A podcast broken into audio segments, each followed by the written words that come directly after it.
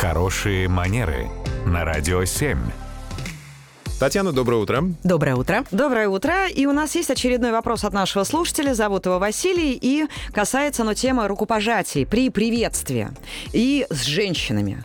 А Насколько надо, когда ты здороваешься, подавать руку женщине? Это обязательно или нет? В каких случаях это делается? Если мы говорим о светской, то есть повседневной, не деловой ситуации, предполагается, что прежде всего нужно помнить, что инициатива рукопожатия принадлежит даме. Именно она принимает решение протянуть руку для приветствия или не делать этого. То есть мужчина первым протягивать руку, ну, по идее, не должен. По идее, да, если это светская ситуация, не делового плана.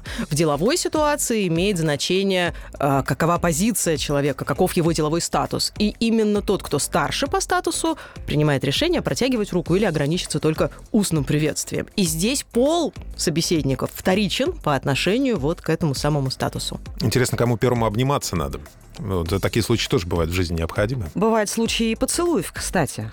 Бывают, конечно, бывают так называемые светские сухие поцелуи, когда не столько губами прикасаешься к щеке своего визави, сколько, ну, делаешь вид, да, целуешь воздух рядом с его щекой, но это уже а, не каждой культуре свойственно, и не каждый человек готов на это. Да, итальянцы будут рады и в деловой обстановке обняться и поцеловаться, а вот у нас, наверное, скорее нет, чем да. Разобрались с обнимашками, рукопожатиями, поцелуями. А, Если вдруг есть вопросы, друзья, Татьяне Барановой, адресовать их можно смело, абсолютно. Приходите на наш сайт radio7.ru. Там наверху конверт, вот там и оставляем свои сообщения.